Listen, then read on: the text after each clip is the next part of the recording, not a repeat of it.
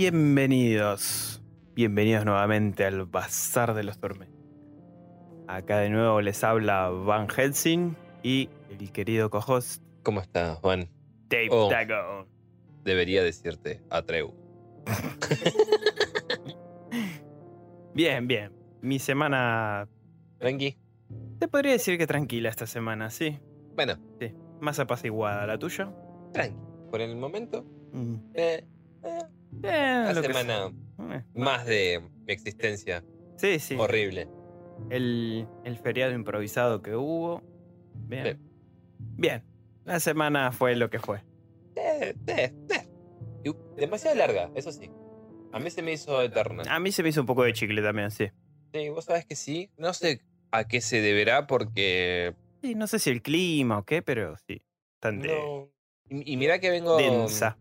Vengo leyendo también, o sea, Mm. usualmente voy leyendo en el tren, como vos sabés. Sí, sí, sí. o voy leyendo un libro o voy leyendo ahora en este momento no estoy leyendo ningún libro porque estoy con el manga de Berserk Ah, son eh, 40 y- 40 mangas ah, 40 volúmenes.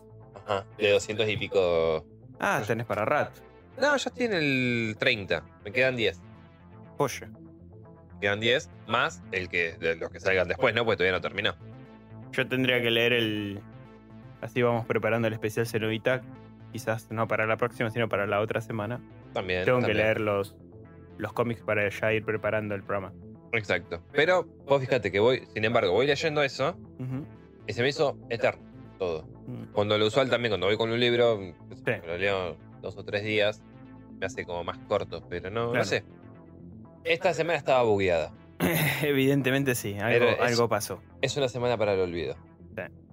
Sí, bueno, yo estuve leyendo el libro que, del que vamos a hablar hoy justamente. En realidad lo releí porque lo leí hace bastante este libro, pero, pero bueno. No, Eh. yo lo- creo que lo leí dos o tres veces fácil me, en el libro completo, no solamente de lo que vamos a hablar. Eh, Me pareció bastante copado. Está... Sí, sí, es un buen libro. Antes de, de- de arrancar, eh, le- les recordamos a los oyentes nuestras redes. Instagram, El Bazar de los Tormentos. Sí. Facebook, El Bazar de los Tormentos. La página web, elbazardelostormentos.com.ar. TikTok Twitter.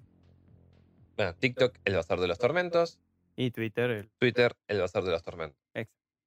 Eh, esperemos que les haya gustado la sorpresa que les preparamos en el especial navideño. Es verdad, sí, sí. Sepan que eso fue pura y exclusivamente invención nuestra, naciendo de una idea en conjunto con acá con Van. Tuvimos eh, la, la idea de hacer un... Sí, gestamos un concepto de hacer un relato al estilo Grinch para Ujú. niños, pero en realidad, en realidad totalmente para adultos, obviamente. Obvio, No le obvio. hagan escuchar eso a sus hijos. Oh, sí. Y, pero bueno, estaba ese concepto y bueno, nos empezamos a tirar ideas y entre los dos escribimos lo que le presentamos. ¿eh? Eh, Un poco para también ejemplificar de lo que somos capaces. De lo que podemos llegar a lograr si, si nos proponemos. Pero como somos dos pajeros, nah, bueno, en realidad hay otras cositas escritas ahí que, bueno, si todo sale bien en la próxima, en la próxima temporada vamos a ir quizás presentando ya.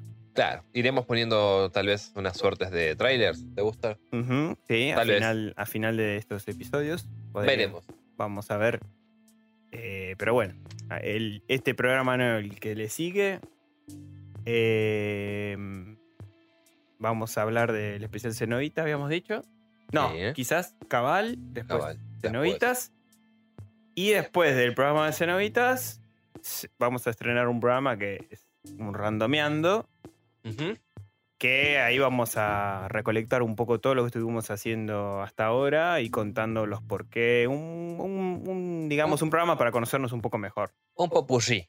Claro, un popurrí de. Un, un popurrí tanto de las cosas que nos gustan, de lo que hacemos, de lo que escribimos. Cómo lo escribimos, Ajá, dónde se nos ocurre, por qué. exactamente. Así que eso va a marcar, tal vez, el fin de la temporada 1. Uno. Exacto. Así que no Después arrancamos con toda la temporada 2 y ahí vamos a traer muchas novedades. Entre estas, nuestras obras personales Que las vamos a ir mechando en realidad con los audios relatos. Ujú. O sea, Sí, sí, no, no va a ser enteramente. no, no. No somos tan prolíficos todavía. Pero bueno. Sí, pero como tampoco nos dan pelotas cuando les pedimos las cosas. Ya se ofendía de antemano. Así que bueno, sin más preámbulo, empecemos desde este programa. La niebla, La niebla. del señor Estefano Rey. Del Esteban Rey, Stephen King, The Mist en inglés. What the fuck. Volvemos con clásicos condenados, esta sección que arrancamos con el exorcista de, De Clay Peter- Pe- No, de- Clay Pe- Uy, hoy estoy mal, ¿eh? de William Peter William, Blatty. De Blatty.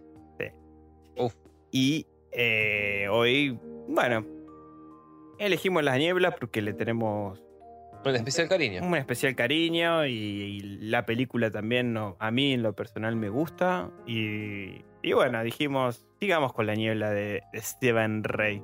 De Estefano, sí. Así que, bien, La Niebla de Stephen King, ¿no? Eh, bien, este libro, el señor Esteban la publicó en 1980. Y la transposición al cine de la que vamos a hablar hoy fue en el 2007, ¿no? Bajo, se llama, llamada de la misma manera, La Niebla o The Mist, y dirigida por Frank Darabont, ¿no? Que seguramente lo conozcan por su más reciente trabajo, entre comillas reciente porque fue hace más de 10 años, pero es creador, productor y guionista de la primera temporada de The Walking Dead. Así que es un tipo bastante grosso. Mira. Después, eh, 10 años después de esta película, se presentó una serie en Netflix en 2017 que es vomitiva. está inspirada en la novela, pero de, la, de esto no vamos a hablar. Ya lo aclaro, porque aparte de no tener mucho te- que ver tampoco con la novela. Si decir la inspiración significa agarrar la novela, vomitarla, mearla, zapatearla y después tirar Una patada en el vaso. y después tirar tus espermatozoides sobre la novela, entonces sí, es una adaptación. ¿Por qué tan sanguinario? ¿Vos la Por viste? favor. No, vi el primer episodio y dije. Bueno, no, no. ¿y qué te pareció? No, no, ni- ni. Es una profanación a la novela, Sí, o me equivoco. sí, Lis- sí. Listo. Limpia y llanamente. Mi descripción es totalmente acertada. No quiero decir mucho porque no la vi toda y nada, qué ¿Querés sé yo. toda? No, no, no. no, por favor, no. No vi toda la serie completa, entonces. Qué sé yo, tengo que ser justo y no puedo. No puedo juzgar algo que no vi. Vi solo el primer episodio y no me gustó, no me invitó a seguir a verla. Y nada. Y se aleja demasiado de la novela como para Claro. decirles miren la serie porque. Nada. Por ahí alguno de los oyentes la ve, le gustó, bueno. Comenten en las redes y díganos por qué les gustó y qué les parece de positivo. a nosotros no. e- es algo que tienen contra los productos de King. No sé. siempre, no, No siempre. siempre, pero. No siempre. Pero la mayoría de las cosas que quisieron adaptar del de terror salen mal. Pasa lo que pasa con. Con porque King. eh, yo.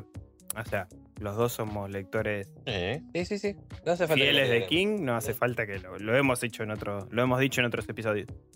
Pero creo que, que se va a terminar transformando y un poco lo está haciendo en una franquicia, básicamente.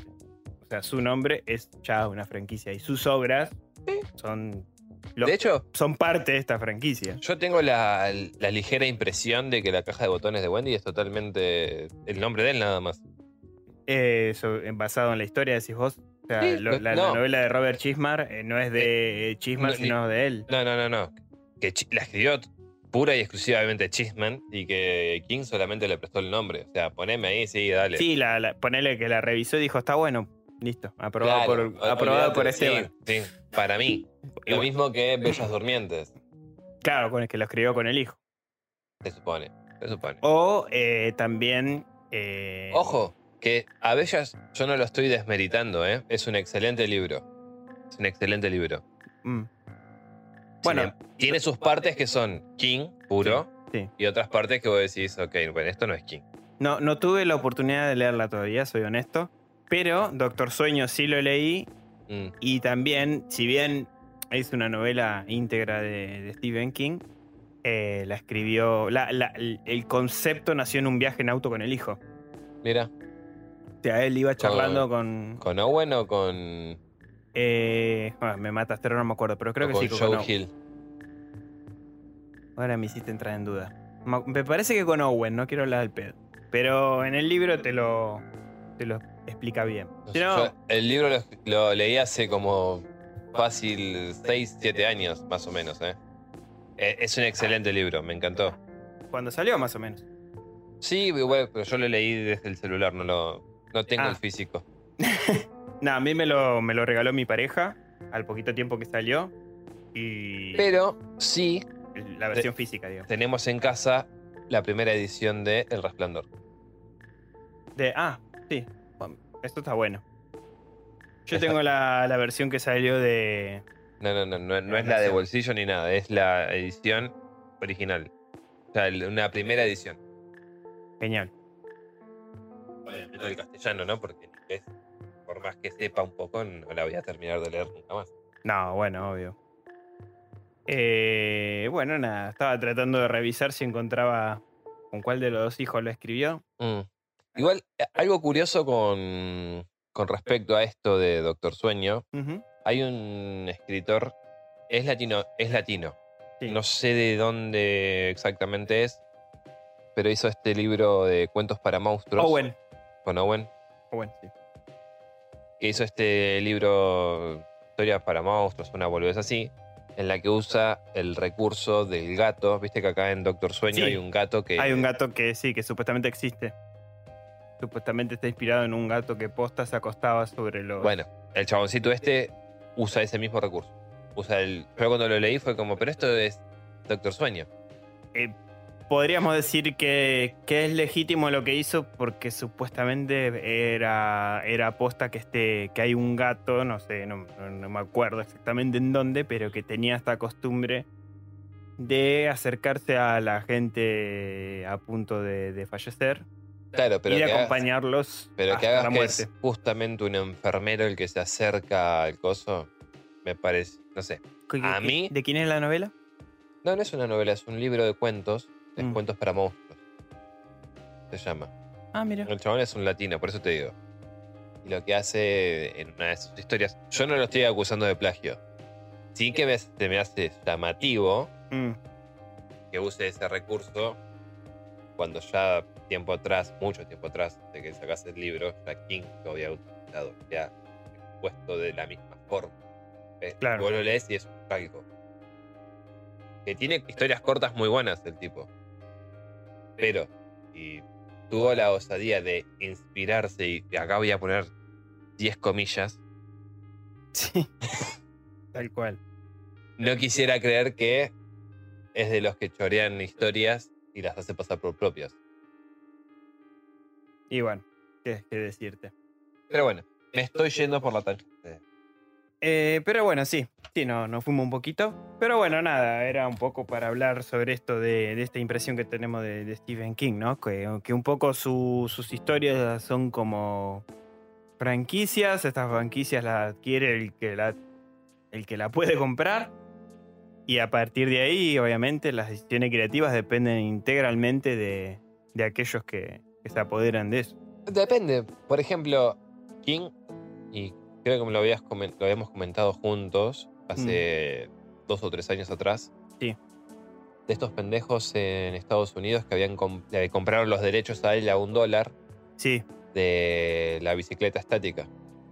sí, La verdad es que ellos tenían que presentar un proyecto, una Mm. película, sí, y justamente lo que hicieron fue comprárselo a él a, a un dólar, sí. los derechos para la película.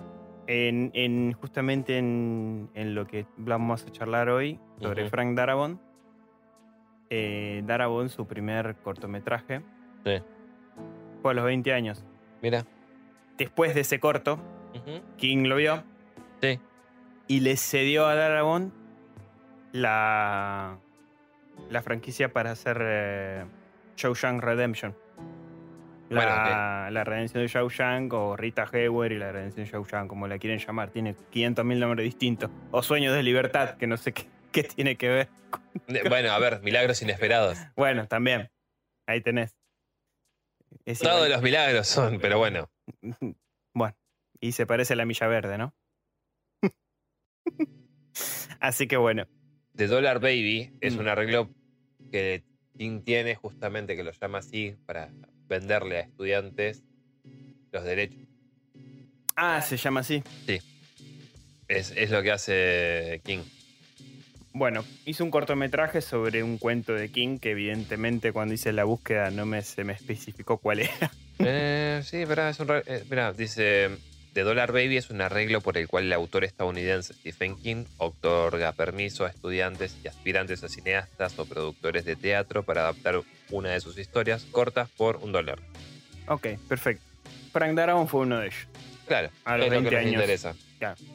Que era que, que- o sea, con eso quería enganchar tu, tu aporte sobre esto de las licencias a, a un Justamente, dólar. Ujú, acá sale que Frank Darabont, que hizo la redención en Shawshank, sí. Fue justo después de hacer este cortometraje, inspirado en un cuento de King que, bueno, eh, a- no sé cuál es, pero después de esto le cedió eh, la, la redención de Shawshank. O sea, igual era un pendejo también todavía entonces.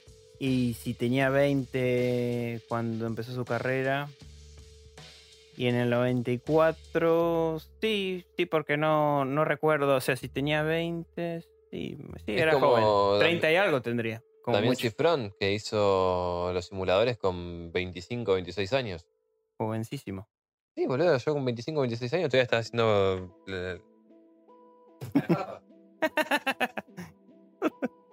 Eh, sí, bueno. La cuestión es que este tipo empezó, Frank Darabont empezó a los 20. Ujú. Bueno, esto del cortometraje como comentamos recién. Y a partir de eso, el, el Rey de Terror le dio los derechos de Sí. la, una de las mejores adaptaciones al cine, la verdad, Sí, lo- único, que es Shawshank Redemption. eh, poner discutible de todo esto es Mm. el cambio de personajes, del color de los personajes. Que no está mal, Mm, pero pierde su gracia. ¿Por qué? el, el tipo que cae preso Sí. es negro en el libro. Sí. Que no me acuerdo cómo que se lo llama. interpreta Tim Robbins. Claro. Andy, Andy Dufresne. Bueno, Andy Dufresne, ahí está. Andy Dufresne es negro eh, en la novela. En la novela, sí, es verdad, me acuerdo.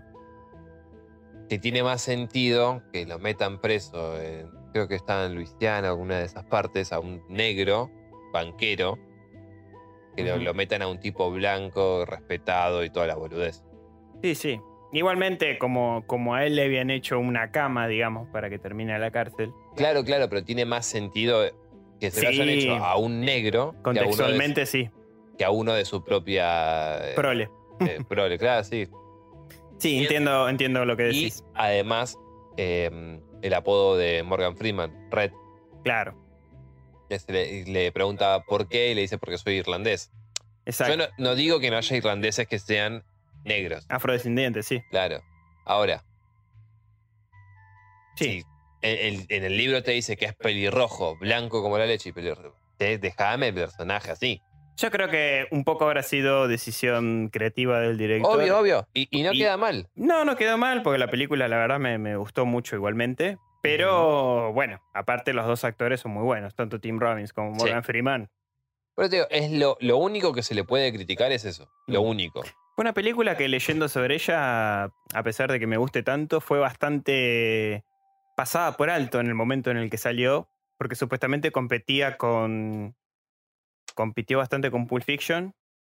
Bueno, eh, fue un, un mal momento para salir. Sí, y creo que al poco tiempo también salió Forrest Gump, entonces es como que Claro. Eh, eh, estaba... sí, está bien. Eh, Estaba peleando contra Titanes. Estaba peleando contra titanes, sí. Así que. Pero bueno, más allá de eso, para mí Frank Darabont eh, es de los pocos directores que realmente hicieron un buen trabajo con las obras de King. Mira, por lo menos supo captar la esencia. Porque después, en el 99, dirigió La Milla Verde. Que para mí es otra gran adaptación de Stephen King. Digan lo que digan, les guste o no les guste. No, es que incluso la supera. Sí, La sí. supera, bueno, la supera. aparte que está Tom Hanks, que. No, pero más allá.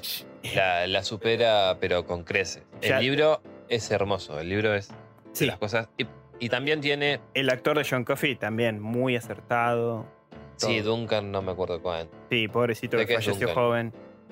Pero eh, lo único que no tiene la película Mm, es eh, en el libro. Sí. eh, John Coffey y, y- ¿Cómo se llamaba el jefe? Eh, Abercom, creo que es. Es- Abercom. Sí, creo que Abercom y después estaba Brutus. Claro, no, no, pero te digo Abercom, que sería Tom Hanks. Sí. En un eh, él pierde a la, a la mujer en un accidente Sí, de. Creo que eran de colectivos, una boludez así. sí, en cambio en la, en la película no. Claro, él- la mujer de él muere en ese accidente. ¿Y qué pasa? John Coffey ya había muerto. Porque esto es tiempo después, mucho tiempo después. Sí. Pero él lo ve. Él lo ve a John Coffey, que está viviendo como en otro plano, en otra realidad, y le pide que le ayude a la mujer. Él ve una sombra negra Eso en, el- en la novela. en la novela. En el libro no lo En el libro- en, en la película no lo incluyeron. Que hubiese estado bueno porque le metían un, un poco más de Tu realismo. mm, surrealismo, claro. Ujú. Qué sé yo, un detalle. Sí. Yo creo que también eso es una decisión creativa porque la película tiene un tinte muy realista, digamos. Sí, sí, sí, sí. Entonces- el, el libro por momentos también, ¿eh? Sí, sí, sí. Me pasó libro- lo mismo con Corazones en Atlántida, por ejemplo. La transposición al cine que la hace Anthony Hopkins, que hace de Bradigan. Ted. De Ted Bradigan. A mí me, me gustó la película. Pero a diferencia de la novela, hay muchas cosas que, por ejemplo, los agentes que lo siguen y esto sí están, pero no te das idea ni por abajo del agua que tienen que ver con Wick, con Wick eh, 8. Sí. Y que menos todavía que con la Torre Oscura. O sea, no te sí, da. Porque si no, sería un quilombo bárbaro. O sea, está hecha para llegar a, a todo público, no solo a fans de King. Los zampones de chaqueta amarilla. Y Claro. también está con Urk. Exacto, que también están en, en esa novela, en ese cuento. Eh, sí, Paul Edgecombe era. Paul, Paul, sí, es sí. el pr- protagonista Edgecombe. de Tom Hanks. Y después, bueno, eh, actúa también David Morse, que hace de Brutus, que, que es un personajazo, me encanta. Y aparte, el chabón es mucho más alto que, que Duncan. Sí, Es, mucho más alto. Es mucho más alto. Creo Eh, que Brutus. el Brutus. chabón, sí. Pero en la película no. eh, hacen unas. Le fueron zancos, le Mm. pusieron zancos. No, no, hacen un juego de cámaras. Ah, Hacen un juego de cámaras como para que el chabón quede más bajo. más bajo. Pero en sí era como. Y Creo que sacaba como media cabeza, algo así. Sí. Y actúa también Sam Rockwell, que también me pongo de pie. Que ese chabón es un maestro. Y es el que hace de, de- de William Wharton, el, el loco hijo de puta que encierran. también. Eh, Actorazo, actorazo. Muy acertado el casting de esa película. Todo. Billy the Kid. Es el Igual para mí el, peor personaje es el Sí, tarado el de- guardia. El, el otro guardia hijo de puta. El sobrino del. Sí, del dueño de la cárcel. Eh, Del- del director, boludo. Del, del director, perdón. El dueño, mira yo. No, ni siquiera es el sobrino. Eh, es sobrino de, de la mujer del- de un senador. Sí. Eh, Coso, ¿cómo es? Em, eh, Percy. Percy. Percy. Percy. Percy era. Y el. el De la Croix. Moore- Moores, Harold Moores era el director. Después está de la Croix. Sí, el franchute pobrecito, que también, el que estaba con el ratoncito. Eh, Cascabel, que. ¿Cómo es que era? Ginger. Ginger. Pero bueno, no, no nos vayamos. Nos gusta mucho la Villa Verde, pero bueno, si no, va a ser el clásico condenado de la Villa Verde. Cuestión es que este hombre, Frank Darabont, dirigió eh, tres películas de Stephen King, más ese corto que desconozco cuál es, pero las tres, Tres películas. novelas. Usted- Tres no, bueno, Sí. tres novelas, eh, tres películas inspiradas en tres novelas de Stephen King. Ahí está, ahí lo dije correctamente. Y eh, entre ellas, bueno, La Redención de Shawshank, La Milla Verde y la última que hizo fue eh, The Mist, La Niebla, que es de la cual vamos a hablar hoy. Que esta sí la hizo en el 2007, Sí. eh, La Milla Verde en el 99 y en el 94 Sueños de Libertad. O, bueno, La Redención de. Harvard. y La redención de. Eh, dato de color, eh, hizo los guiones de. mm, y ahora sí confirmo que se llamaba Mary Shelley's Frankenstein, la versión en la que actúa Robert De Niro. Sí, excelente. ex- es Lo- los guiones excelente. lo hizo este tipo, Frank Darrow. Es excelente. Sí. Excelente. Quizás podríamos ser un clásico condenado. Podría ser. ¿m? Porque la verdad que de todas las Frankenstein que salieron es la más acertada. Es la que la más cercana a la novela. Es, ¿Vos leíste el libro? Sí, sí. El- Excelente. eh, lo- lo- es más, hace poco quería conseguir una versión para volverla a leer porque me gustaría trabajar sobre... Yo, yo crecí pensando que el monstruo Frankenstein era el bicho este. Era el bicho y no. No, no, pero aparte era el bicho este feo con los clavos acá en los costados. Y bueno, Y cuando leí la novela fue como viví toda mi vida engañado. la Hollywood de los 40, ¿qué querés? Sí, sí, sí, sí. Y, arruinaron totalmente el- la esencia de- Pero del personaje. para en ese momento era una cosa totalmente innovadora. ¿Qué? ¿Hacer mierda novelas? Nada, darle ese aspecto, boludo, que era un muerto viviente con clavos acá y todo eso era. Estamos hablando de una espectacularidad, espectacularidad de Hollywood en los años 40, o sea. Sí, pero que la historia no tiene nada que ver con el libro. O sea, eh, lo único que hicieron fue ponerle Frankenstein en honor.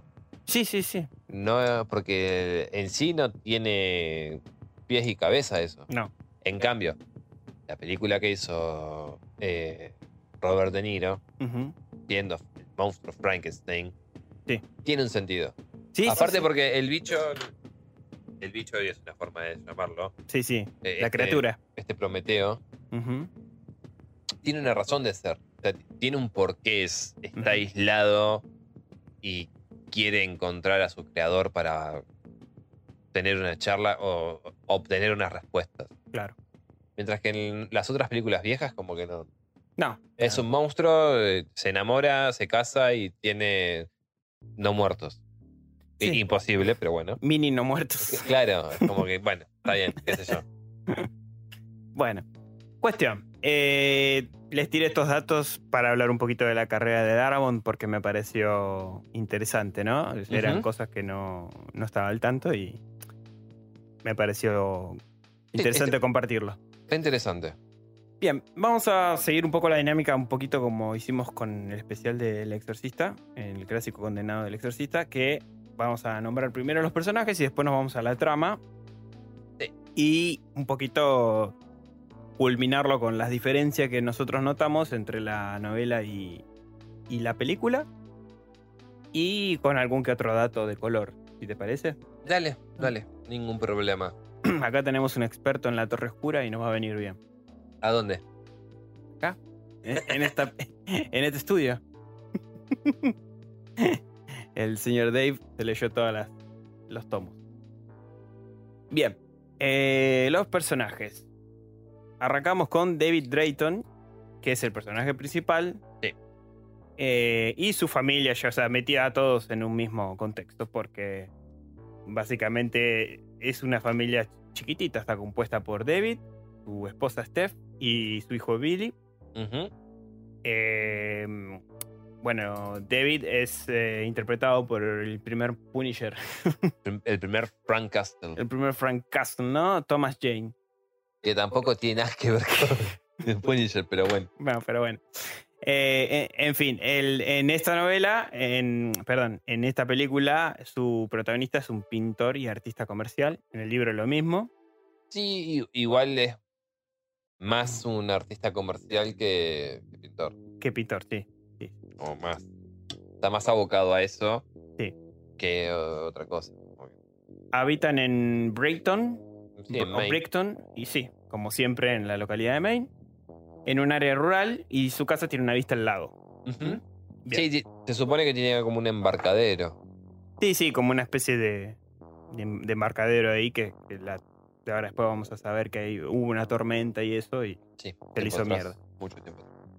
Bien, después Brett Norton, que es el vecino de, de los Drayton, un hombre, un exitoso abogado que fue, se quedó viudo hace poco en la historia. Sí. De mal carácter, mantiene una relación media tensa con David, con el vecino, hasta que ocurre esta gran tormenta que, que cité antes, eh, que, que azota al comienzo de la obra.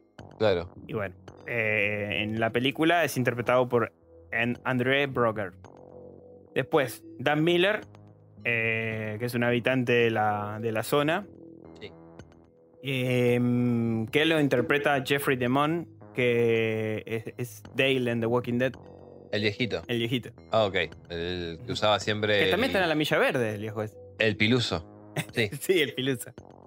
Que es un pres- primer personaje que, digamos, inicia esto de, de la niebla, avisa de, de la inminente llegada Sí. y del peligroso contenido que tiene la niebla adentro, ¿no? ¿Cómo es el nombre del personaje? ¿Te Dan, Miller. Dan Miller. Dan. El viejo Dan. Eh, eso- eh, él está hasta el final de la novela. Sí, sí, sí. sí Van a la farmacia, todo. Sí, sí, estoy tratando de ubicarme. Dan era el, era el viejo que de entrada estaba, estaba del bando de, de David. Ahora, ahora vamos a adentrarnos en la historia Dale. y te vas a acordar de él. Después está la señora Carmody, Vieja del orto. una vieja conchuda. También eh, una vieja loca religiosa que solo causa conflictos. No sé si loca. Ella religiosa y que está. Es delirio místico, tiene un Sí, delirio sí, místico. un de- delirio importante. Eh, bueno, en medio de la crisis que se desarrolla en la historia entre las personas, eh, que, que lo que ocurre es que se tienen que encerrar todas en este centro, en este supermercado. Igual, eso es algo que me gusta de, de King, Sí, que mayormente como que sabe ver y leer esas situaciones. sí. Como que Em, Eso es justamente algo que iba a recalcar después. Que, que muy, muy buen recurso tuvo ahí. Sí. Eh. King tiene, tiene eso de. No de usar estereotipos, porque no, yo no lo veo como un estereotipo, sino más bien aspectos de las personas según las zonas y eso. Y a partir de ahí saca un personaje que tiene un. Justamente de- determinados. ¿Cómo te puedo decir? comportamientos. Sí, comportamientos o maneras de pensar Mm. que ayudan a la trama, digamos. Como en este caso esta vieja de mierda. Sí, pero igual yo iba más, un poco más allá sin, eh, con respecto a mm, la forma en que, en que tiende a, a comportarse el ser humano ante una Eh, sí. catástrofe También. Sí. eh, o una crisis. Ujú. Porque en un principio están todos como muy renuentes a A que todo, esto está todo lo que ocurriendo. sucede con los personajes. Y después, y, y- y de hecho ahí también a la vieja la tratan de loca, la, la- la caga- la fajan. Pero después la vieja agarra, la termina convenciendo, aparte de, de la congregación que tiene el Arma. Sí, sí, sí. Pero ya vamos a llegar ahí. No, está bien. Por, por las dudas que, que alguno no haya visto la película. Ah, alerta de spoilers. Sí, sí, por eso. haya visto la película o no haya leído la novela. Le, le sugerimos que lean la novela, como siempre, ¿no? Ambas cosas. Ambas cosas. Sí, ambas cosas, pero. eh, yo arranqué con la novela y después vi la película y me pareció una mejor experiencia. Eh, después, bueno, está la eh, Ollie Weeks, interpretado por Toby Jones, el bajito que está en Capitán América, ¿viste? El profesor Sí. Ajá. Bueno, él hace de Ollie Weeks, eh, que es el asistente gerente del supermercado. Un personaje. No, no, un personaje interesante. Ollie, Ol es el que le dicen que. Sí, el que sabía usar el chumbo. tenés razón. Después. Me confundí con el otro tarado. No, el otro estúpido es el dueño. Por eso, es. No, es gerente, es, ni siquiera es dueño. Gerente. Sí, gerente, lo, lo- lo tengo acá anotado, ahora llegamos a él. Después está Irene, que es una maestra de tercer grado de primaria, que está también del lado de David cuando se arma todo este tole tole que le vamos a contar. Ujú. Eh, Bud Brown, que es este justamente el gerente, Ese, ese, ese. el estúpido de Bud. Eh, interpretado por Robert Trevelyan en la película. Después está Norm, que es un embolsador de la tienda. Sí. La, una de las, la, la primera víctima de estos monstruos que habitan en la niebla, o por lo menos la primera víctima que vemos plenamente, ¿no? Claro, la primera víctima que somos conscientes. Conscientes, exacto. Interpretado por Chris Owen, el loquito de American Pie, ¿Cuál? el de American Pie. El pelirrojo este. Sí, sí, el cara de loco, Sí, ese. Bueno, Amanda, Amanda Dumfries, sí. que, que le interpreta Laurie Holden. Ujú. Eh, la, la odiosa Andrea en The Walking Dead. Bueno, eh, depende qué de Walking Dead. Si es cómic, es la gloriosa Andrea, que es en la serie, es la Odiosa. odiosa. Exacto, es verdad, depende del cómic. Yo la detesto por la serie. Ok. Eh, porque fue muy soreta con Millón. Muy soreta. No le tenía que hacer eso a Millón. Bueno. Aguante la Andrea del COP. Sí, obvio, eso sí. Eh, después em, Sally, que es una cajera del supermercado, interpretada por Alexa Dávalos. Y bueno, y está enamorado del cabo Jessup, que es otro de los personajes. Justamente Wayne Jessup, que es soldado, que sabe de todo lo que está ocurriendo en, en esta niebla extraña, ¿no? Claro, porque se produció. eh, Se produjo, perdón. Eh, que O, ya- o por lo menos. De este experimento llamado Punta de Flecha. Solo vamos a decir eso por ahora. Ok. ¿no? Interpretado por Sam Whitwer. Y después, bueno, destaco el corto papel de Melissa McBride, que es un personaje importante en The Walking Dead, que es justamente Carol. Que a- ella aparece un cachito, hace de, de una mamá preocupada por sus hijos, que se quiere ir de la tienda. Sí.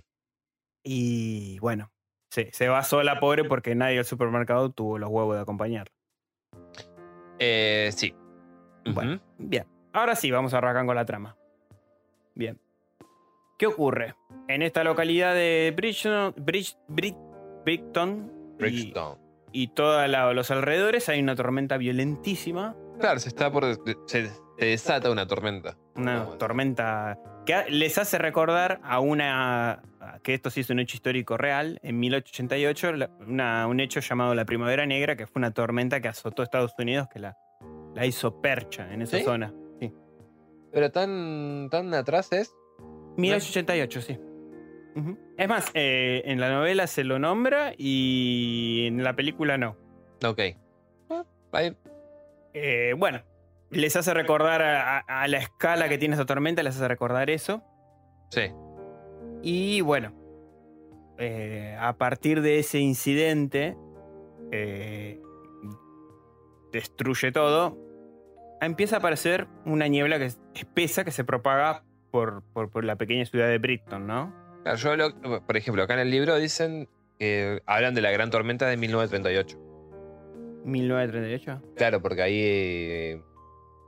Eh, el personaje era chico. Ah. eh, cuando, ah, que cuando habla de que la- el abuelo plantó su árbol y eso. Claro. ujú. ¿No era 1888? Entonces, No. me- entonces era 1938. Buah. Ah, me, me mandé la segunda. en- Nada, no importa, pero por, por eso te decía, boludo, me parecía porque el personaje. ¿Cómo se llama el principal? Dijimos. David. David recuerda esa tormenta. O sea, él, él se acuerda que hubo una, esa tormenta que destruyó cobertizo y lo tuvieron que volver a armar. Claro. Ah, no. Para. Eh, fue en 1888. Sí. Eh, pero bueno, después lo, lo, lo- lo- ¿Sabes dónde lo ubiqué a esa información? En donde King se inspiró. Ah, ok. Perdón. Ok, ok. ¿Ves? Porque dice. nos mareamos un poco, pero estamos, estamos bien. El dato es real.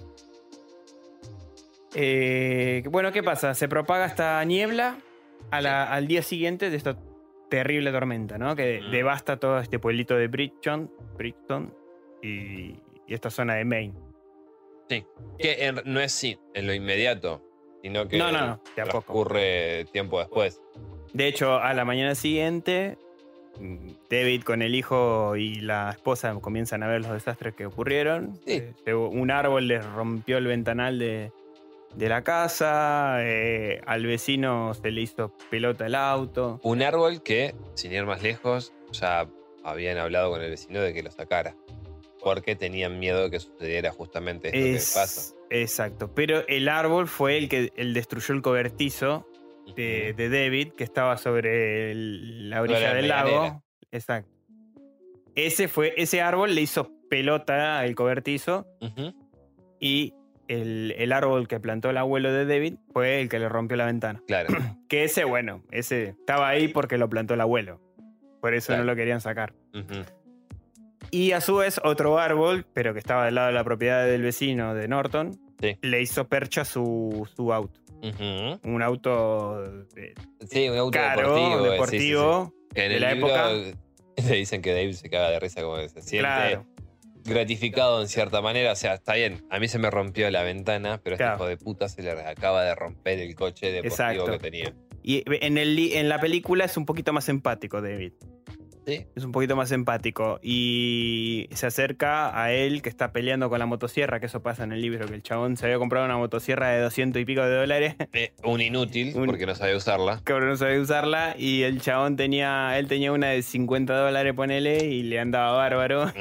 Y disfrutaba que el otro renegaba con la motosierra cara. Exacto. Bueno, cuando se hace, en la película se acerca, el otro está renegando con la motosierra y le dice lo del cobertizo, que se le hizo mierda, de intercambiar los seguros, pero así de manera pacífica, digamos.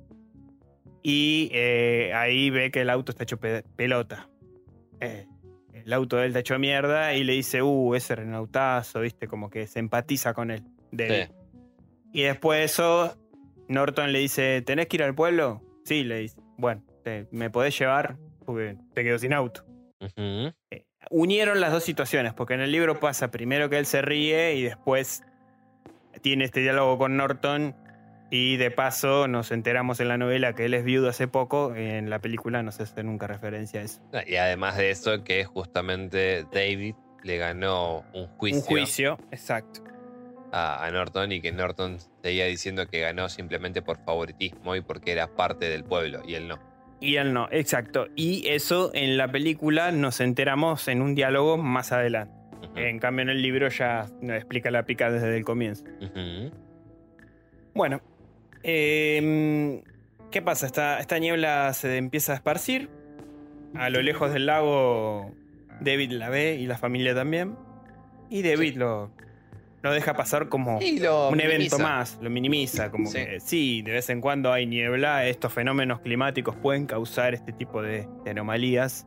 Sin embargo, sí le llama la atención Sí, que se acerque eh, lentamente.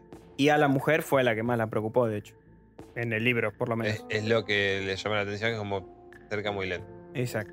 Como que se esparcía de una manera bastante extraña. Sí. Después, bueno. Eh, ¿Qué ocurre? Como dijimos, Norton eh, necesita ir al pueblo, David también, porque se quedaron sin electricidad, los palos de luz hicieron percha, destruyeron completamente. Ujú. Y eh, tiene que ir a hacerse de provisiones. provisiones, exactamente, al pueblo. La esposa decide quedarse, Steph se decide quedar y Billy lo quiere acompañar. Sí. Entonces van Billy, En el libro por lo menos te dan, te dice que lo acompaña porque como está en el tendido eléctrico desperdigado por el suelo, es peligroso que se quede. es peligroso justamente eso. Entonces, venga, o sea, llévatelo a pasear al pendejo. Sí, sí, sí. Y bueno, y Norton también se une a... Sí, a esta expedición. Esta expedición. Suerte de expedición. eh, en la película, durante el camino al supermercado yendo al pueblo, se cruzan los militares.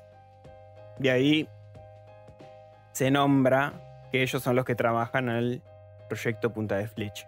Mira, Eso en la película lo cambiaron, ocurre de esa manera. Eh, tienen una conversación Norton y David y dicen, bueno, los muchachos, como los camaradas, están yendo a tal lado, por- debe ser por, lo- por el proyecto Punta de Flecha y bla, bla, bla. claro, a mí- y en el libro me parece que no, que se- No. de eso se enteran en- recién en el supermercado. En el supermercado cuando llegan los tres soldados. Claro, me parecía. sí. Esa es la diferencia. Bien. Sucede... Tiene un poco más de sentido igual, ¿eh? eh, Porque que un abogado se entere de toda esa información es como... Ah, digo, no, no veo que esté mal. Sin embargo, me parece más creíble que en una crisis como la que se va a dar ahora cuando la niebla envuelva todo, Sí. que los soldados mismos que estén ahí adentro es como, bueno, vamos a comentarles por qué pudo haber sucedido esto. Sí, sí. Bueno, en la, la novela, la mayor parte de la historia detalla la situación de, de un grupo de personas bastante grande. Sí, que es- se ven todo el atrapadas. pueblo. Sí, casi Casi- todo el pueblo que se ve atrapado en, esta, en este supermercado. Sí, que hagamos de cuenta que es un Jumbo, un Carrefour. Sí, en realidad mucho más pueblerino. O sea, es como un almacén enorme. No, pero es un supermercado gigante. Sí, sí, pero a, a lo que voy tiene como un aspecto rural, ¿no? Como chapones, así. Bueno, por lo menos en la película está- es- Mm. tiene un aspecto un poquito más rural. Claro. Yo me lo imaginé así en el libro. No, no, me, lo imaginé, no me lo imaginé tan centro comercial. No, no, no, no centro comercial, sino un. A ver, vos si vas a un Carrefour, es un supermercado gigante. Sí, no sí. es comercial. Sí, sí, sí. Ya. Entiendo lo que decís. Saliendo de la parte de shopping, vos entras al Carrefour, Y es un supermercado enorme, No. sí. Sí, Es- bueno, es el típico supermercado yankee claro. que vos que vemos en las películas. De, de esa escala, sí. Ah. Bueno, se queda. Comparado, ¿sabes con qué? Me parece con el de La Tormenta Perfecta. Ah, tenés razón. Bueno, me has acordado bastante de la tormenta Ah. perfecta. Ahora que decís. Me has acordado bastante. Gran miniserie de los 90 de, de Stephen King. Escrita toda por él. Y el guion, porque no está la novela, es, un guion No. completamente hecho por él. Yo lo tengo. Está, está bueno. Está bueno. Sí, porque tiene todo hasta la- las transiciones. Ah, todo. O sea, Paso de escena, todo. Estás leyendo, claro, y es, bueno, y ahora eh, la cámara se aleja lentamente y se enfoca en una moneda de 4 centavos. Claro. Y así. ¿Y por qué? Ok, genial. Eh, bueno, eh, ¿qué ocurre? Los personajes que nombramos antes, tanto David como Norm, como Bud, como Ujú. eh, todos estos personajes se ven, se tienen que encerrar porque justamente aparece este, este hombre corriendo con toda la cara ensangrentada, avisando de que un hombre que estaba con él fue ab- absorbido por la niebla y escucharon unos gritos espantosos y Claro. o sea, como que la niebla esconde algo. Un, un O algo fenómeno- se- o algo se algo se esconde en la niebla. Dentro de la niebla. Exacto. Claro.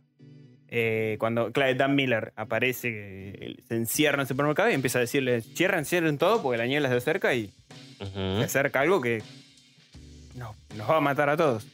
Ocurre que empiezan a cerrar todo, todos empiezan a especular. Gente que dice que están diciendo, nos están tomando el pelo. Otros que dicen, uy, se armó la podrida. Entre ellos la señora Carmody que empieza a especular. Sí, pero. Delirios místicos, que es el fin del mundo. Que, Claro, eso es en la película. me Sí. Sí, esto en la película. Claro. Eh, en cambio, en la, en la novela es un poquito más progresivo, digamos. Eh, más o menos, porque viste que tiene como eh, un, misticismo medio raro la, la vieja esta de porquería. Sí, en el, en el libro está un poquito más. eh, quizás, no sé si detallado, pero. eh, está más, más explicado en la película. Porque ya, de entrada en la película la, la señora aparece eh, mandoneando y justiciando gente, ¿viste? O sea, ya juzgando, ¿viste?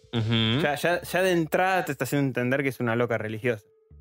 Pero bueno, es una película y hay que acelerar un poco los tantos para darnos cuentas, para darnos cuenta de en qué consiste cada personaje también. No, justamente la que dice mm, hay algo en la niebla, gritaba. Y Billy se me pegó al cuerpo. Sí. Hay algo en la niebla. En la niebla hay algo que se ha llevado a John Lee. Creo que es justamente. John Lee entra. es el amigo de Dan Miller. Ajá. Ese es Dan. Miller el que está hablando. ajá, sí. Estaba buscando la parte de la vieja Carmody para ver qué decía la conchuda esta. Cuando, cuando, cuando ap- aparece Dan Miller, que, que dice de encerrarse. Eh, bueno, una vez que se quedan todos encerrados ahí y em- comienzan las especulaciones, esto voy a hablar un poquito más de la, de la película porque es un poquito más rápido esta transición. En el libro pasa bastante similar de todas maneras. Ha- Hay pequeñas divergencias, pero no, no No, es tan distinto. Eh, empiezan a armarse especulaciones. claro, no, sí, acá directamente dices que la señora Carmody. Perdón, ¿eh? Sí, sí. Empezó a gritar que, que, no, se- que no saliera nadie. Por eso. Porque la mayoría, después de que entra este, eh, salen a ver qué onda. Justo ven que por Kansas Road la niebla se acerca. O sea, todo el camino que ellos hicieron, Sí. Dave junto Empieza a cubrirse. Billy Y a Norton. y a Norton, se va Se cubriendo cubre. con la, con la niebla. Sí, la, la niebla los engulle enseguida alrededor del supermercado. Sí, no, no tarda ni. No tarda ni 10 minutos desde No. que llegaron, digamos. Prácticamente estaba atrás de ellos. Al, al toque de cubrirlos, bueno, como decíamos, la gente empieza a especular, la empieza, se, empieza, se empieza a alterar. Sí. Imagínense en esa situación, ¿no? Estar queriendo comprar los- unos víveres y después de una gran tormenta y que de repente una niebla que no sabemos qué ocurre, un tipo sale corriendo igual, se acerca a su auto, se sube y se escuchan unos gritos horribles y que lo están destripando. O sea, eso no puede significar nada bueno. Claro, ves, y acá dice, por ejemplo, llegó por Kansas Road, del lado del estacionamiento, y ni siquiera esa corta distancia difería para nada de cuando la vi por primera vez al otro extremo del lago. Era blanca y clara, pero no resplandecía. Avanzaba deprisa y había tapado ya casi por completo el sol, en cuyo lugar se veía una moneda de plata, como una luna llena de invierno que luciese tras un fino velo de nubes. Es Claro. cuando habla de la... De la niebla en sí, del aspecto que tiene. Sí. Exacto. Sí, en la película. El, No sé la- cómo avanzará en la película. No, no, sí, sí, avanza, o sea, no te especifica las calles y eso porque no es necesario. Pero sí eh, tiene esta, esta manera como de, de, de espacio, ir cubriendo, Claro. y es muy, una niebla muy fina, muy, muy espesa. Sí. Eh, parece fina, pero no se ve un pepino. Ok. O sea, si, si estiras el brazo, ya te cuesta ver la, la- la punta de los dedos. Es una niebla muy, muy, muy. Muy espesa. Bien. Ok, sí, la vieja empieza a decir, la Carmody empieza a decir, salir de la muerte. Sí. Sí, sí. Bueno, en la película prácticamente empieza con el mismo discurso. Y dice que el día del final se acerca, Sí. que no, no, se, no, se- no se no pasen la puerta porque Dios nos vino a juzgar y empezó a con su rejunte místico. Bien. ¿Qué sucede? Hay rápidamente después de este hecho, eh, se dirigen a la trastienda donde hay un depósito. Sí. Y sucede que hay una de las. eh, hay como una persiana metálica. Sí, sí. Ujú. Que eso se supone que es por donde entraría la mercadería. Exacto. Un, de- un depósito, justamente. Y entre ellos está eh, Norm, que es este pibe, el embolsador. Eh, está Oli también, Oli Wicks, el, el ayudante del gerente. Van ellos dos con David, que le Sí. piden por favor que lo- los ayude. Ajá. David él- él- él tiene a Billy asustadísimo, el niño está recontra asustado, pero se lo encarga a Amanda y, y a las otras señoras que están ahí. Sí. Eh, también está la señora Ellen, creo. eh, que también es una, una anciana del pueblo que conoce el chico. Eh, perdón, Irene. Y.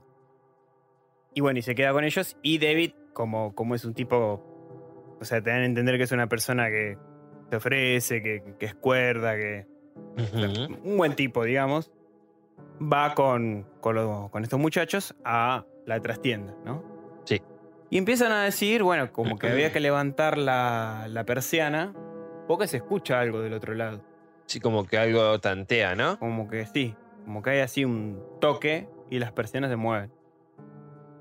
Eh, David enseguida dice no abran. No lo hagan. No lo abran porque esto fue todo muy repentino, no sabemos qué nos espera. Ese hombre salió corriendo, pegó unos gritos que no se puede creer. O sea, ojo, no abran. Sí. Los acompañaron dos tipos más. Sí, dos pendejos. No, son, dos, dos viejos. Un mecánico y otro más. Ah, bueno, y su a- ayudante. en el libro eh, son dos pendejos. En el libro son dos pibes. Acá son do- dos chabones que son mecánicos. El que es pendejo es Norm. El, el pibe. el- Claro. El, el- que hace- el que embolsa, digamos. Bueno, se empiezan a reír de David, lo pelotudean. Y dicen: Sí. Eso es un marica. eh, vamos a abrir igual la puerta, la persiana. Claro. a- en el libro, no sé cómo será en la película, pero a David le pegan. Le dan una trompada, creo que. No, no llegan a pegarle porque parece un tipo bastante intimidante en, en la película. Mm. Lo pelotudean. Le dicen marica, qué sé yo, ¿viste? Lo, lo ningunean a él y a Oli. Porque Oli enseguida está de parte de David y dice, este tipo tiene razón. Es un- Sí. Es totalmente descabellado lo que están haciendo. Levantan la persiana igual y ¿qué sucede? Un tentáculo de una se adentra en, en el depósito. Un tentáculo con... que encima tiene como unas espinas, como unas garras. Claro, acá justamente ves, mira, dice, un, un tentáculo surgió de la niebla por el lado más alejado de la plataforma de carga y agarró al muchacho por la pantorrilla. Exactamente igual ocurre en la película. Me quedé boca abierto. Oli emitió un corto, eh, gutural sonido de sorpresa, un Ujú. ¡Ugh! El Sí. tentáculo cayó, cuyo grosor sería de algo más de un palmo en el extremo prendido de la pierna de Ujú. el tamaño de una serpiente de hierba. Sí. Te enganchaba hasta tener la. Te enganchaba hasta tener tal vez un metro y medio donde desaparecía eh, en la bruma. De un gris pizarra en su parte superior iba matizándose hasta adquirir debajo un rosado de carne. Y por esa cara tenía hileras ventosas. ¿Qué es lo que vos decías? Exacto, exactamente. En la película estaba bastante bien respetado. Creo que le agregaron como unas. como una especie de púas. Sí, no, no sé por qué dice ventosas que se agitaban y se contraían como centenares de bocas enojadas. Está bien. Sí, está bien. Pero tiene como unas púas negras que, Bueno, pero está bien. que laceran, ¿no? Que te Por eso- arrancan la piel. Está, está- está bien, está. Los efectos especiales son quizás discutibles, o sea, son muy Ah. 2007. Bueno, eso te iba a decir, son es 2007. Pero ayer justo con mi pareja, la, la- la- ella no la había visto, había visto solo el final de la película. Le dije, mirala conmigo, así de paso yo hago apuntes. Sí. Y justamente mirándola con ella, ahí te da, o sea, yo cuando la vi era chico y dije, wow, qué efecto, ¿viste? Estaba. Y ahora te das cuenta que no, no era la gran cosa. Pero las- el diseño de las criaturas, lo destaco, estaba muy bueno. Y además de eso, eh, un poco le- lo que le decía ayer a mi pareja, hay CGI hoy en día que es igual o peor Puede ser. en producciones que son más grosas. Así que, Sí, igual no significa siempre mayor calidad. no, no, obvio, eso no. Eh, pero bueno, eh, era un comentario que quería hacer. Eh, de hecho, si no nos vayamos tan lejos, eh, creo que es Los Eternals. No, eh, en. Sí, en los Eternals más o menos hay buenos efectos igual, ponele. No, Pero el, el que fue un desastre fue Thor Love and Thunder. Bueno, donde sale Me el parece la- Esta cabeza flotando de un pibe, ¿Qué boludo. fue eso? No o sé. sea, ¿qué, qué- qué pasó ahí? No, no sé. Un cortocircuito, no sé. No sé a quién se le ocurrió eso. ¿Qué pasó? O sea, ¿en qué momento? Y eso que el director es bueno encima. O sea, es un director. Taika Waititi es un capo, pero no sé, no sé qué pasó ahí. No sé. Huelga de, de efectos especiales, no sé, no sé qué decir. Bueno, uno de los que está justamente con eh, Norm, Sí. ¿no? Que es el que, a el que agarran, el tentáculo, Sí. es Jim. Es un pendejo. Un pibe. Sí. El, el pendejo este Jim.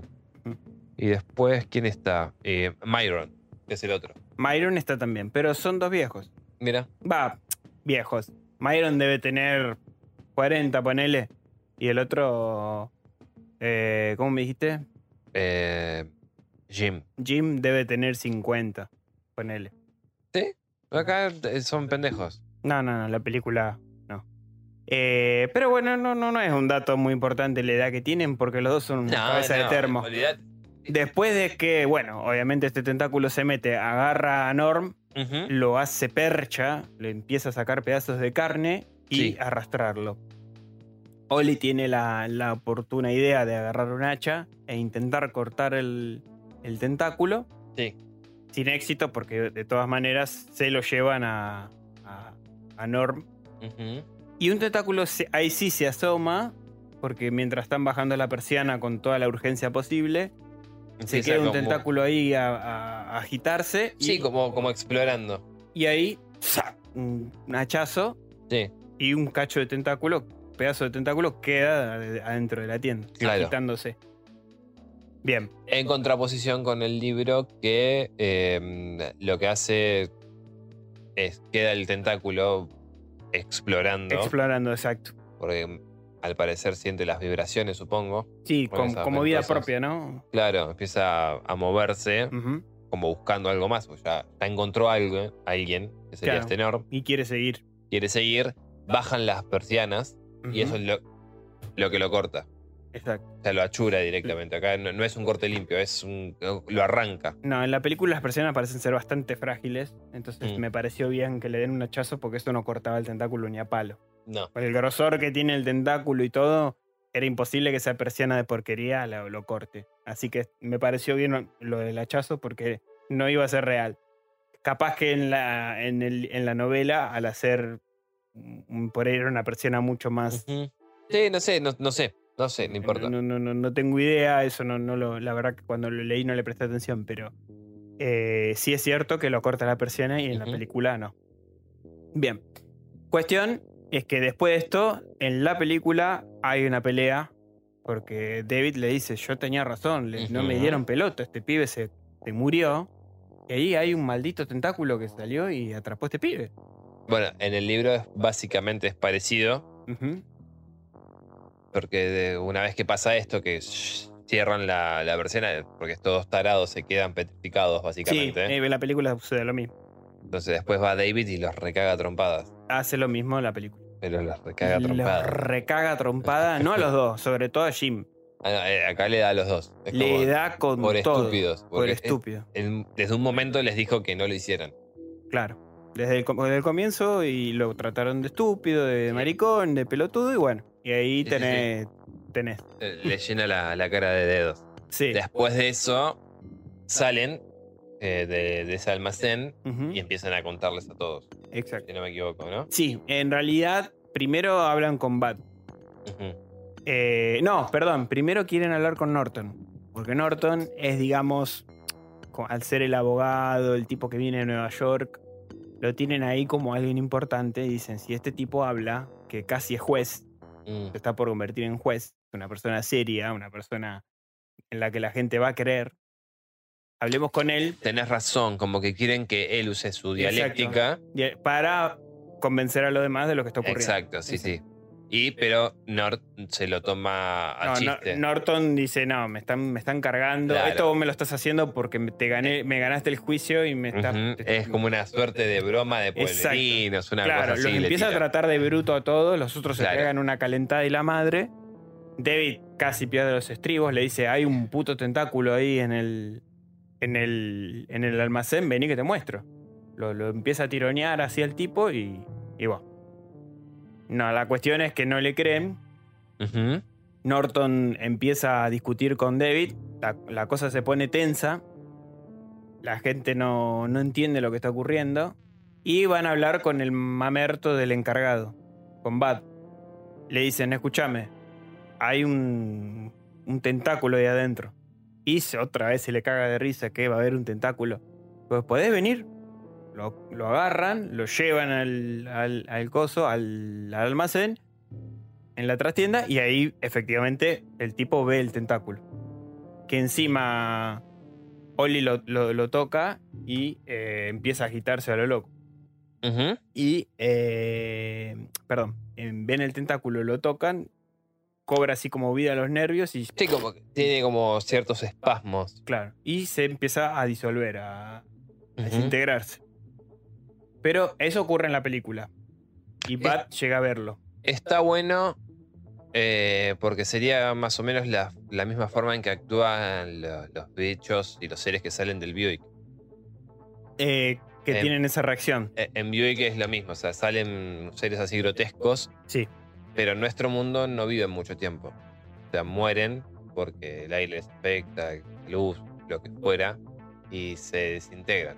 O sea, se vuelven una cosa media rara. Sí, sí, acá también se disuelven, se hacen como moco, como líquido y se, se desintegra completamente el tentáculo. Eh, bien, una vez que Bat se da cuenta, sale también a, a hablar con la gente y ahí empiezan a explicarles a todos. Están estas criaturas, realmente hay un tentáculo ahí. O sea, gente, no. No, No, no, salgamos de acá, No es una joda. no es una joda, hagamos una barricada, empecemos a prepararnos porque acá se está pudriendo todo. Ujú. Y empieza la vieja Carmody a eh, la condenación de Sí, Dios es- es- este es el día del juicio final, empieza... Eh, sale con toda su perolata. Y ahí es cuando la, la cosa se pone tensa porque todo el mundo empieza a hacer su propio bando, ¿no? El que cree, el que no cree, el, el loco religioso. No, bueno, eso es una diferencia con el libro. Mm, Porque ahí está el grupo de David sí. eh, y el grupo de Nord. Bueno, Y después está la Carmody sola, que la cagan a trompadas, le pegan. mm, Creo, creo que primero le tiran como una lata, una bolsa así, sí, para que se calle. Irene. Irene le tira una lata, la señora. Es que la hacen sangrar a la vieja. Sí, le- en la película le- no las hacen sangrar, pero le tiran un latazo y le dice, tengo muchas más, cállate la boca. Sí. pues. Sí, sucede eso, porque la Carmody quiere tener su protagonismo en el medio Claro. del quilombo. Y aparte es porque está asustando también a los chiquitos. A los chiquitos, exactamente. A ver, yo estaba acelerando un poco. Es verdad que se da más despacio, pero quería acelerar un poco la trama porque más que esto, mucho más que esto no hay después. Lo que sucede es lo siguiente, empiezan a manifestarse más criaturas. Em, aparecen como una especie de langostas con cola de escorpión Sí. y una cara grotesca que se empiezan a acercar contra la- las ventanales del supermercado. Igual creo que una de las partes más terroríficas es cuando sienten el tentáculo en el techo. Ah, empiezan sí, a la sentir que- presión. La, la presión y que tantea. Eso Sí. es como.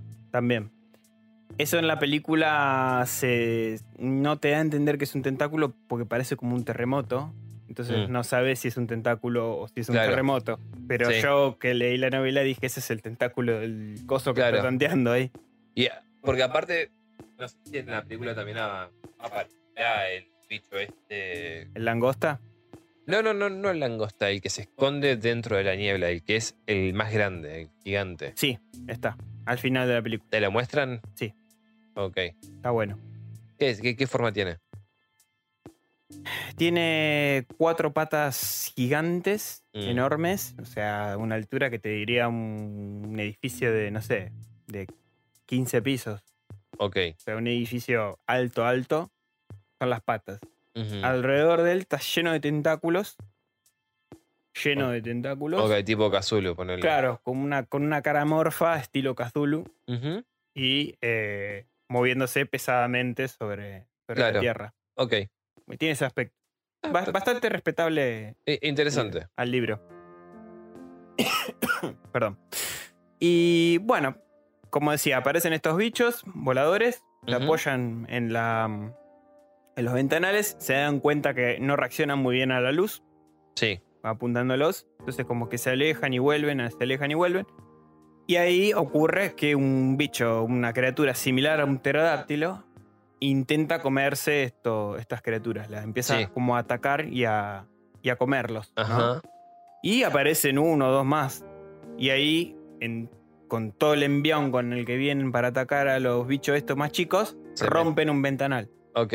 Y se mete un pterodáctilo ahí, un quilombo y la madre, una cosa, un desparrame de gente desesperada, tratando de, de vencerlos. Empiezan a encender escobillones con, con- con un combustible, con querosén, Sí. para ahuyentarlos con fuego. Uno se termina prendiendo fuego, un pobre pibe de ahí se termina incendiando. Esto Eh, ocurre en la película. es bastante, bastante similar. similar. Sí, es bastante similar. Ujú. O sea, con la salvedad de que creo que uno de esos bichos que están pegados al vidrio Mm. en un momento cae y entra dentro del supermercado Sí, y ahí sí. lo. Acá también, ¿eh? Acá ¿Sí? también. Sí, sí, sí. Ah, sí. Acá pasa lo mismo. Lo que pasa es que ocurre todo al mismo tiempo. Ah, Se mete el Ah, pterodáctilo, hace un quilombo y la madre. Los, más, los otros empiezan a atacar a los bichos. Y bueno, se arma un desparrame la madre. Uno cae incendiado. Aceleraron un poco las cosas que no me pareció mal porque si no se ponía muy densa. No, no, no, no, no. Y termina picando. eh, Uno de estos bichos pica a la chica, a la cajera, que estaba enamorada del, del soldado. Sí. que también es la niñera de Billy. Claro, ves ahí hicieron un. Ahí hicieron un combo también. Sí, porque ahí. Porque en la la, película es el niñero. la- la que es una suerte de, de niñera es Mm. una maestra, si no me equivoco, que se lo. No, es una niñera, perdón. Es la niñera. pero es una mina grande ya, o sea, no tiene nada que ver con la cajera. Es una mina que estaba en el, en el supermercado también, Claro. que se la encuentran, que le pregunta por la mujer, el chabón le dice, "Bueno, se quedó en casa, Ujú. ahí está ahí como, pero vos sabés que posiblemente No esté. no esté, o sea, que haya muerto. Como que ahí David le te da a entender como que él tiene la esperanza de que la mujer, en previsión a todo esto, haya escapado en coche con otro grupo de supervivientes. Sí.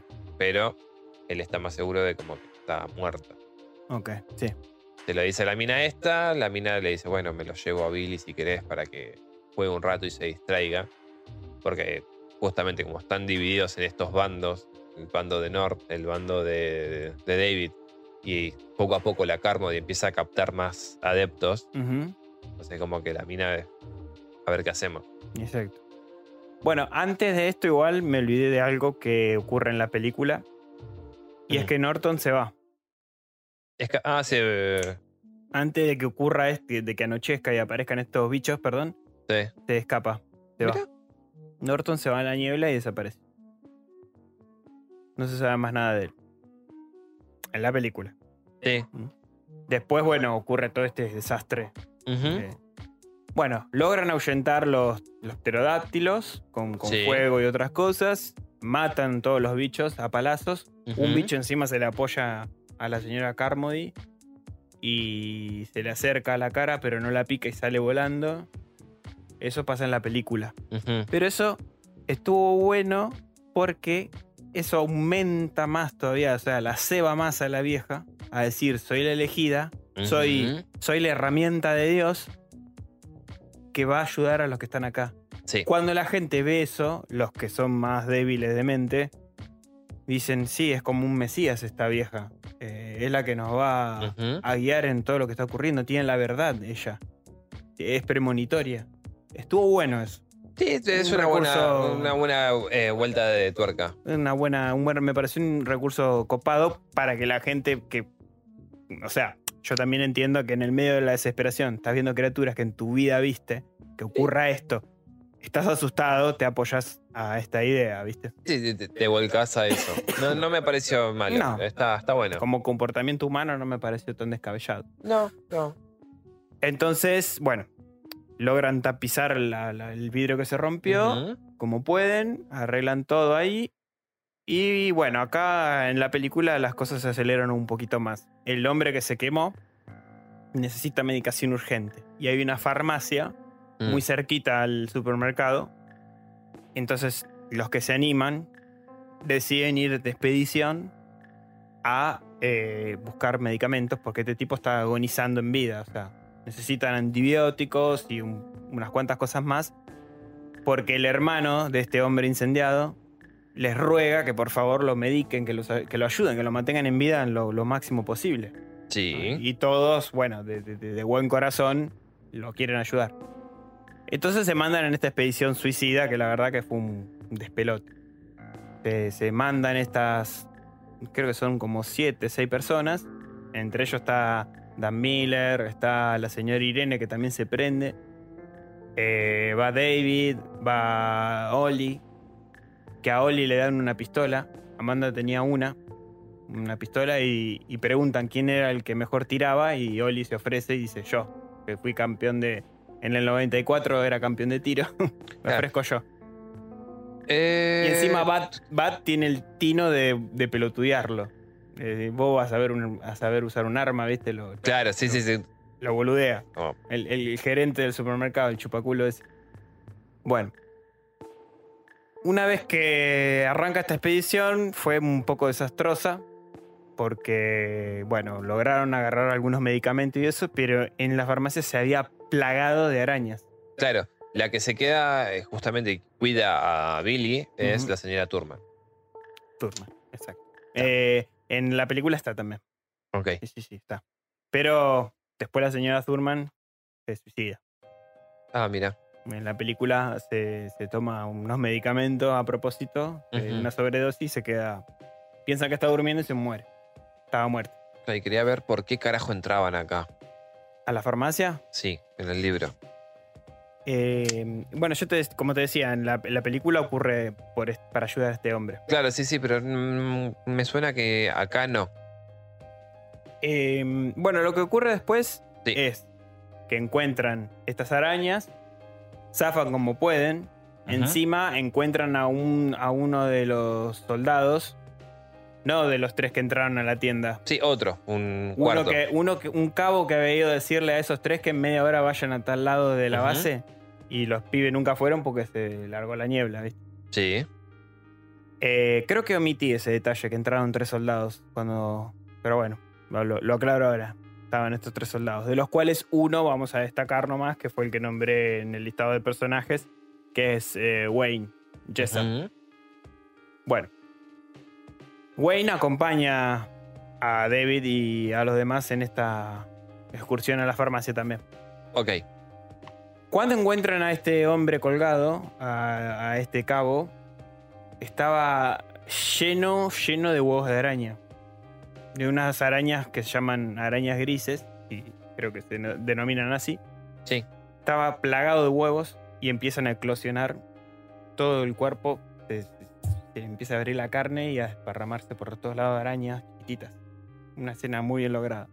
Le salen de, la, de los pómulos, de los ojos. de- Qué hermoso. y el tipo pide disculpas antes de que empiece a ocurrir eso, empieza a pedir disculpas. Eso sirve para que cuando termine todo este desastre, que logran zafar de pedo, la señora que fue con ellos con- hizo como un lanzallama con un spray de bichos y, Ujú. y un encendedor. Eh, la- encima descubren que la telaraña es ácida, la que disparan. O sea, uno, el hermano que, que fue con ellos, del tipo que estaba incendiado, termina malherido Sí. y se termina muriendo encima. Eso pasa, pero mm, de una forma distinta. Porque, En el libro sí, ligeramente distinta. sí, eh, no me acuerdo si es una mina la que termina eh, eh, dañada. Sí, Y es por. Pero por los bichos, no por la telaraña. acá hicieron que la, que la telaraña es como ácida. Claro. Entonces le, la- la- le arranca la carne de cuajo. Sí, sí, bueno, algo parecido pasa sucede, sí. Eh, sale, David sale conmocionado, logran sobrevivir todos menos ese, el hermano de este, de este hombre incendiado, queda el pobre chico muerto. Sí. Vuelven a la tienda con algunos remedios, eso sí, pero a las pocas horas el hombre se muere. Las Sí. quemaduras eran demasiado graves. Entonces ahí ya el bando de David, vamos a decirle, empieza a planear. Eh, David dice, tengo mi coche, tengo ocho lugares, es un jeep bastante amplio. Podemos ir los ocho con el combustible que tengo, lo- alejarnos lo máximo posible y ver qué, qué pasa, a ver qué, qué ocurre, qué podemos hacer. Y antes de quedarnos acá, que la vieja esta está cada vez con más adeptos, porque eh, te muestran que David se queda dormido y cada vez que se duerme, duerme mucho porque está agotado. Y la vieja está más envalentonada y juntando, congregando más gente todavía. Sí. Creo que en un momento lo que empieza a decir es. eh, quiere matar a los nenes primero. Sí. En, un en la película ocurre algo similar. Se quieren quedar con el nene de David. Claro, no. En el libro quiere matar a él y además a, a Steph, ¿es? La, la chica, la rubia. No, Steph Bueno. es la esposa de David. Ah, bueno, bueno, la otra con la, La que. Amanda. Amanda. Con la que congenia bien Dave. Dave. Porque en el libro Sí, tiene una relación. tienen un amorío con, con Dave en, dentro del supermercado. En la película, no, en absoluto. David está totalmente conmocionado todo el tiempo, preocupándose por el hijo, tratando de ser lo más valiente posible para, para no asustarlo a él. Sí, en el libro también. El tema es que hay, Pero hay una tensión. hay una tensión y justamente en el libro se- esta tensión se descarga con este encuentro sexual con, Sí, con igual Amanda. tampoco no, pero por- siguen, pero bueno. Ahí también hacen lo mismo, o sea, eh, creo que le pegan un corchazo a la vieja, a la señora Carmody y la matan en el libro. Acá también. Ah. Acá lo que sucede fue lo siguiente, se arma un revuelo y la madre, cuando ellos planean esto, dicen a la, a la mañana agarramos las cosas y nos vamos. Sí, Somos ocho. Dan Miller, Bud Spencer se, se- se- se prende, el gerente. Ujú. Oli, obviamente que está, porque es el único que tiene los huevos bien puestos. David, eh, obviamente, el hijo. La señora Irene y Amanda. Son ocho en total. Había un nombre más que no me acuerdo el nombre, pero no tiene mucha relevancia. Eh, entonces, ¿qué pasa? Estos ocho se quedan de acuerdo. A la mañana nos vamos a ir. Agarramos, nos reunimos y nos vamos. Porque acá se está pudriendo todo. Se van a matar entre ellos, se va a armar un quilombo bárbaro. Cuando vuelven de la expedición de la farmacia y empiezan a. Uno. Uno de ellos que, que los acompañó era Jim, era este viejo estúpido que, que había dicho de, no abrir, Sí. de abrir el, el portón igual, de no hacerle caso a David. Bueno, ese viejo fue. Ok. Volvió re loco totalmente sacado y desquiciado y empezó a decir que el soldado había dicho que pedía disculpas por lo que habían hecho. Sí. Entonces ahí lo agarran al pibe, a, a Jessup, al que sobrevivió, digamos, eh, y lo a Wayne, y le empiezan a decir, decinos la verdad, ¿qué es punta de flecha? ¿Qué estuvieron haciendo? Ahí es como que le empieza a decir, sí, experimentaron con átomos, descubrieron que hay una dimensión, de una manera u otra lo lograron, se abrió y no logramos contenerla. O sea, Claro. ahí nos enteramos que eh, la punta de flecha, el experimento punta de flecha, consistía justamente en una experimentación con átomos y otro tipo de, de- de experimentos que consistían Sí, justamente eh, en abrir este barco, Sí, sí, sí, abrir como Este ar- un, un arco pequeño fragmento de, de la realidad o de otra dimensión para poder espiar. lo que Exacto. hace la, punta de la flecha. Exacto. Exactamente. Entonces, cuando el tipo escupe esto, o sea, confirma esto, toda la revuelta de la gente ahí lo ataca como una especie de linchamiento. Y el carnicero en la película lo achure. Le da tres puñaladas, así, la sangre fría. Todos los que están ahí, la congregación de la vieja Carmody, lo agarran, lo llevan así sostenido y lo tiran afuera. Y, un, y un- una criatura similar a una langosta, como una mantis, lo agarra y lo destroza al soldado. Eso quedó muy bueno en la película. Estuvo bueno. Después de esta escena Tan linda, tan armoniosa. tremenda, todos deciden mantener el plan. Vamos a hacer eso, acá la gente está totalmente loca. A la mañana siguiente se levantan, decididos a hacer esto, los ocho del, lado, del bando de David, Sí. los ocho cuerdos. Y están saliendo. Habían eh, Oli había acumulado una mercadería para llevarse, por las Sí. dudas en una de las cajas, en la caja número 2, acomodó las cosas. Cuando llegan no hay nada en la caja. Miran así y está la vieja Carmony con un cuchillo en la mano y, un- y una botella de leche, diciéndole a dónde, es? así que se querían robar mercadería. Así se van a ir, ¿a dónde se van a ir? Y ahí quiere agarrar el hijo de, de David. Bueno, vas- no voy a permitir que te lleves al niño, qué sé yo. O sea, desquiciada totalmente la vieja esta, totalmente sacada de quicio. Y se arma una discusión, se empiezan todos a acercar. Y ahí Oli agarra la pistola, apunta, todos se alejan. Dice, raja, rajen todo, salgan, nos vamos. La Carmody sigue, agarra al niño de David encima, lo, lo empieza a tironear, lo tiene con ella. Y eh, se empiezan a forcejear. ¡Pum! Un tiro en la panza. Hermoso. La mejor resolución. Y después se acerca y en la frente. Hermoso. A Dos tiros le da. Es lo, Y, más de lo y que se agarra y dice, eh, Oli encima, pobrecito, se acerca a David y dice, disculpa, me lo tenía que hacer. Dice, Ujú. tenía a mi hijo, yo no hubiera hecho otra cosa. Perfecto. Se van. Abren la puerta, todo el mundo mirando, con- conmocionado porque mataron a la vieja esa. Mataron a la líder. Mataron a la líder. Se quedaron ahí, pobres, sin, desamparados. Se meten, tratan de meterse en el jeep, les dice, cuesta ver, cuesta un huevo ver. Estaba en el estacionamiento, más o menos al medio, empiezan a tantear. Se separa un poco el grupo, se dispersa. David, Amanda y Billy llegan bastante rápido. Dan Miller también y la señora también. El pobre, el pobre Oli es el primero que encuentra el auto, pero una criatura lo agarra y lo, lo despedaza y el arma cae sobre el, sobre el, sobre el capó de, Sí. Sí, sí, sí. Pobre, el- uno de los pocos personajes que me caían bien se muere. Em, mientras que Bad ve ese bicho, sale cagando otra vez hacia el supermercado y se vuelve a meter adentro. Y otro hombre que los acompañaba está- lo terminan agarrando también esta criatura y lo despedaza. O sea, mueren dos y uno se quedó dentro del, del supermercado. Quedan cinco. Claro. Irene, Dan Miller, David, Amanda y Billy. Sí. David en la película insiste con ir a la casa.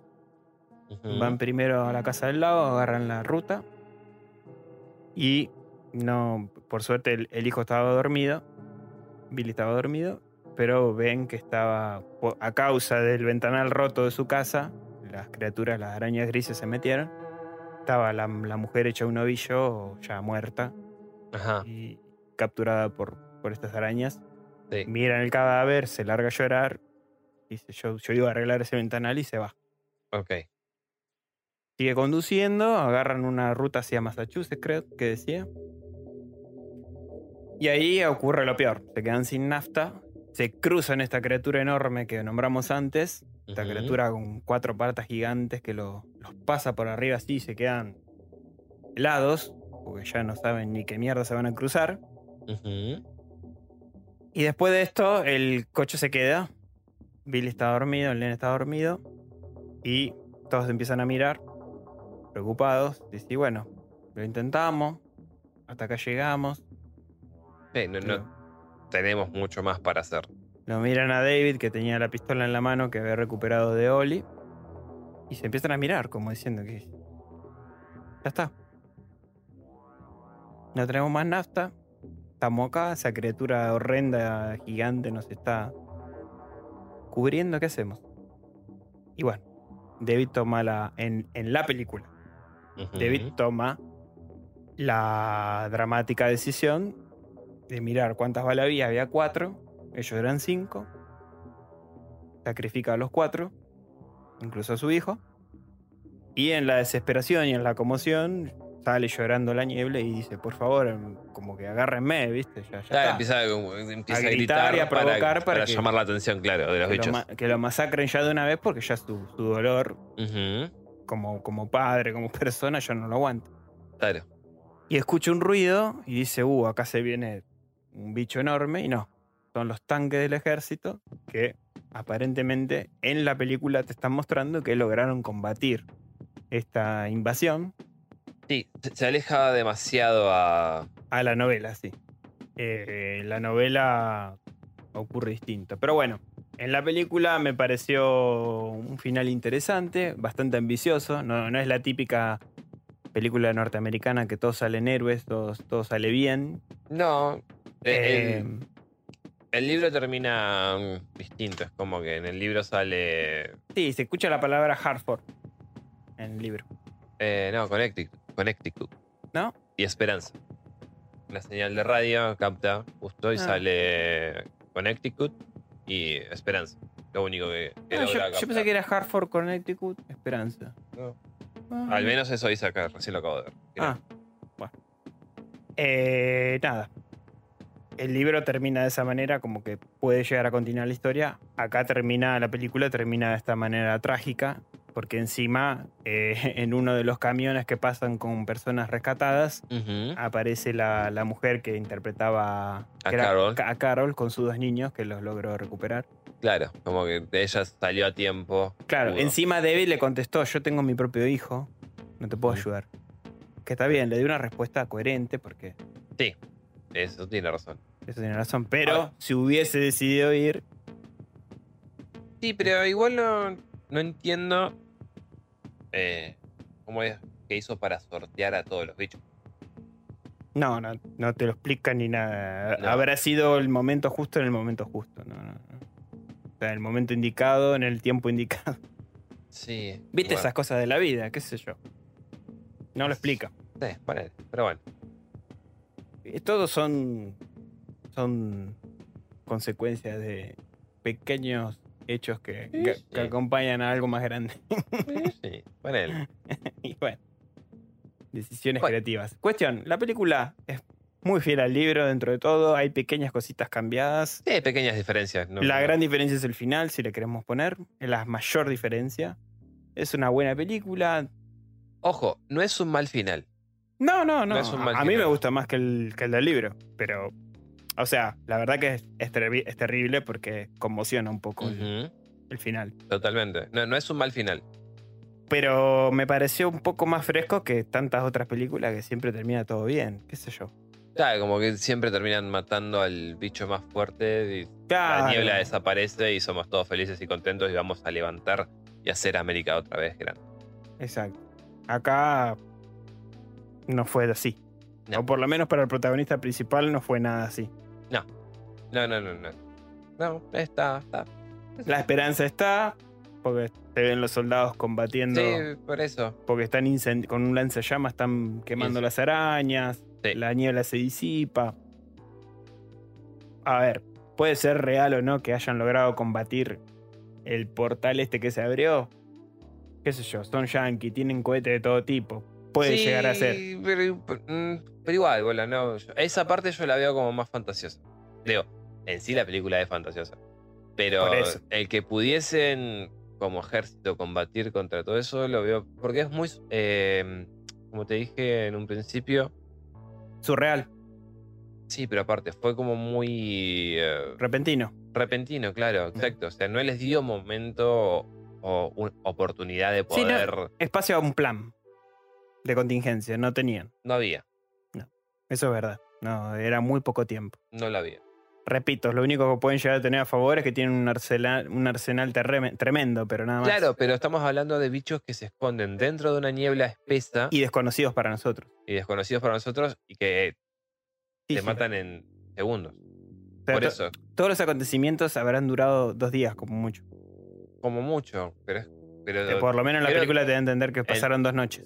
En el libro es un día y medio, como, Sí, Por eso, como así, muy exagerado. por eso. Así que. Así Un- que. Un dato de color interesante es que en la pintura que está haciendo en la película está un- el cuadro de The Mist. que es- Exacto. que no, no, The Thing, The Thing, que Sí. sería la cosa. la cosa. Una película bastante interesante. Y además que está justamente Roland Deschain, que es el pistolero, personaje Torre principal Oscura. de La Torre Oscura. Eh, lo está pintando David. Bastante interesante ese detalle. Sí. De hecho, con la Torre Oscura hay conexiones. Y acá vas a entrar vos seguro.